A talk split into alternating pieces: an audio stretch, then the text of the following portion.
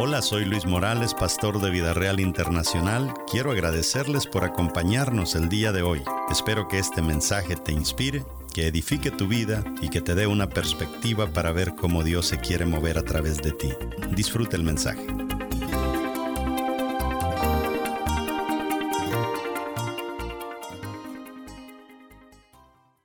Mire lo que dice Deuteronomio 28, el 1 al 2. Yo he llegado a la conclusión que la clave del éxito del fracaso está en Deuteronomio 28. Ahí los primeros 14 versículos son los mejores consejos que podemos agarrar de Dios para tener éxito y del 15 en adelante son los mejores consejos que Dios le puede dar a usted si usted quiere fracasar. Ahí está la fórmula del fracaso. ¿verdad? Entonces dice el verso 1, póngale mucha atención. Acontecerá que si oyeres atentamente la voz de Jehová, diga conmigo, oír atentamente la voz de Dios, para guardar y poner por obra todos, diga conmigo todos sus mandamientos que yo te prescribo hoy, también Jehová tu Dios te exaltará sobre todas las naciones de la tierra y vendrán sobre ti, diga conmigo, vendrán sobre mí todas las bendiciones y te alcanzarán si oyeres la voz de Jehová tu Dios. Puede sentarse, pero démosle un aplauso a la gente que nos ve a través de las redes sociales. Si usted nos está viendo a través de YouTube, comparta. Si usted nos está viendo a través de Facebook, comparta con sus amigos, porque hoy vamos a recibir una gran, gran bendición. Vamos a predicar la primera prédica sobre cómo restaurar el carácter roto.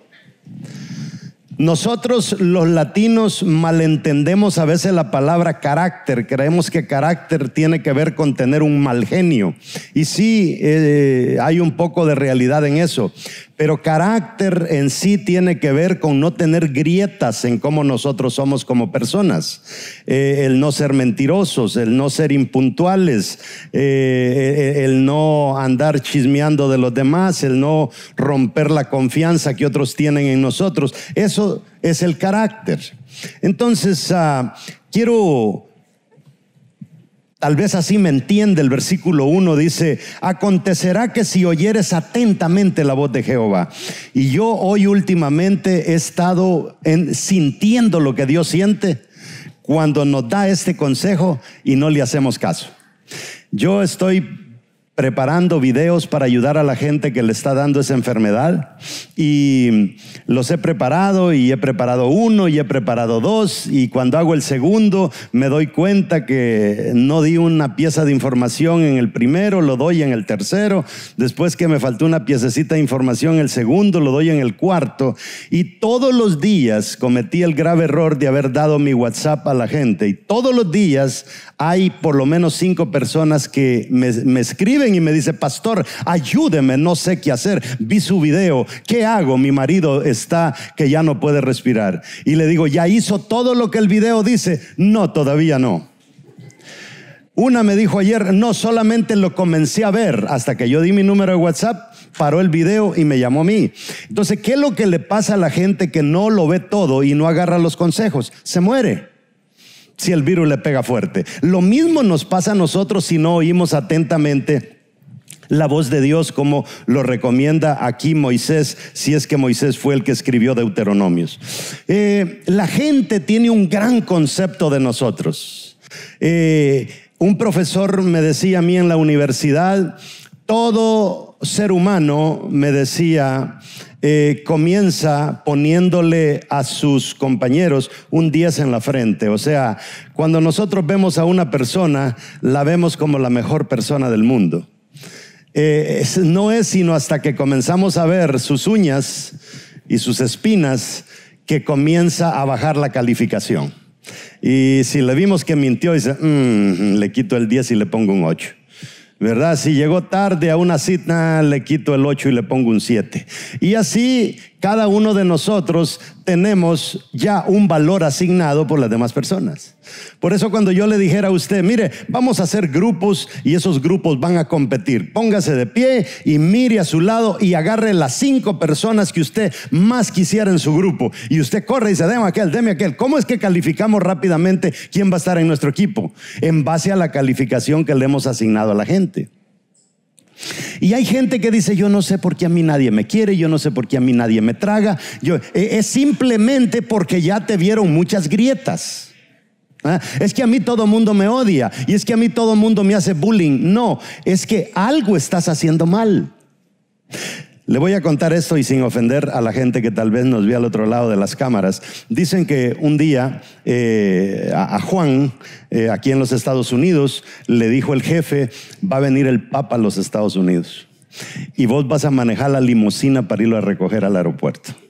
Y vas a llevar un iPad y vas a decir, papá. Y entonces él va a salir y tú te lo vas a echar a la limusina y te lo vas a llevar hasta el hotel ya sabemos que así no es como el Papa llega, ¿verdad? Llega en su avión y su papamóvil.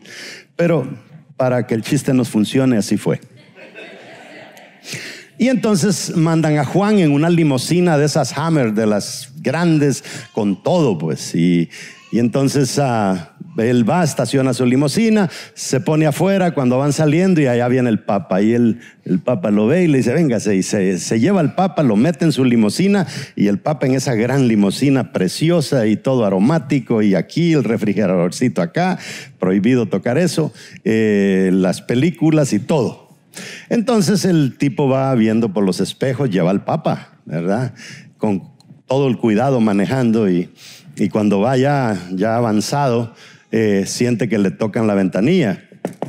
Y él le dice, le dice el Papa, parqueate. Y se parqueó, ¿verdad? Y, y le dice el Papa, abre la ventanilla, abre la ventanilla. Y le dice, mira, le dice, no me lo vas a creer, pero a mí me ha entrado una curiosidad por manejar en los Estados Unidos. Y yo lo que quisiera, le dice, es que, que, me des el volante, aunque sea por unos 20 minutos. Quiero, quiero manejar aquí por todo, en Washington fue, por todo Washington y ver qué es lo que se siente, ¿verdad? Y, y dice, no, no, no, a mí no me, no me han dado permiso, Señor. Para mí llevarlo en una pieza al hotel y que no sé qué, pero insiste y le dice, jamás te voy a olvidar. Tú y tu familia no van a tener de qué preocuparse. Y dicen, bueno, eh, ya ve cómo somos los hispanos, ¿verdad? Y total, agarró el volante el Papa. Y arranca el Papa todo bien, viendo por los espejos, dice, no, va a ser un buen trabajo el Papa. Pero ya cuando agarra una avenida de esas, él le mete el acelerador. Y cuando le mete el acelerador, lo para la policía. Y cuando lo para la policía, el policía llega, toca la ventana y abre la ventana el Papa. Y le dice, se sorprendió el policía, le dice, momento. Y llama a la estación de policía y le dice, oiga, tengo una, una situación acá, de esas que no se dan todos los días. Creo que acabo de parar a una persona súper, súper importante y no sé qué hacer.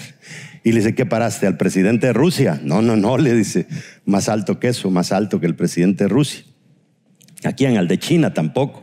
No me digas que paraste al presidente de los Estados Unidos, no, más alto todavía que el presidente de los Estados Unidos. ¿Y a quién rayos paraste? Le dice, pues fíjese que yo le dice, siento que acabo de parar a Dios. ¿A Dios? Sí. ¿Por qué dices que a Dios? Porque trae al Papa de chofer. ¿Qué dicen esos chistes? Son chistes donde la gente se ríe, pero nos hablan de credibilidad nos hablan de que la gente le asigna credibilidad a las personas y sobre eso va a tratar esta serie. Primero vamos a ver cómo es que se pierde y después vamos a ver eh, qué es lo que tenemos que hacer para recuperarlo, porque usted no puede seguir viviendo la vida sin recuperar eh, el buen nombre que ha perdido. Me gusta cómo lo dice la versión King James, eh, lo que leímos dice eh, la versión King James, y estas bendiciones dice, will overtake you. Y traducido overtake you al español quiere decir tomarán control de ti. ¿Qué es lo que va a tomar control de nosotros? Las bendiciones. ¿Sabe usted que una persona bendecida no se levanta todos los días y dice, ¿para dónde tengo que caminar, verdad? Viendo a ver para dónde sopla el viento porque quiero ser bendecido hoy. No, la persona bendecida se levanta, hace sus cosas, termina el día bendecido. Viene la otra semana, eh, trabaja toda la semana bendecido y no se anda ni preguntando por qué está siendo bendecido. Es simplemente como que cae en un piloto automático y si alguien viene y le dice, óigame, le dice, ¿cómo se hace para ser bendecido? ¿Sabe lo que le va a decir? No sé, no tengo ni la menor idea. ¿Y sabe cuál es la razón? Porque es que están obedeciendo la voz de Dios. Cuando nosotros obedecemos la voz de Dios, dice que las ¿sabe? Póngase a pensar overtake you, o sea, como dice en español la traducción sería tomar control de nosotros. Ya no nos controlamos a nosotros mismos. Si usted dijera, ay, quiero fracasar, ya no puede. la, la fórmula sería ofenda a Dios y ahí fracasa. Gracias por escuchar nuestro podcast de hoy. Síguenos en Facebook, Instagram y YouTube como Luis Morales Ministries. Para conectar con nuestro ministerio puedes escribirnos al correo electrónico pastor@vidareal.net. Nos escuchamos en el siguiente episodio.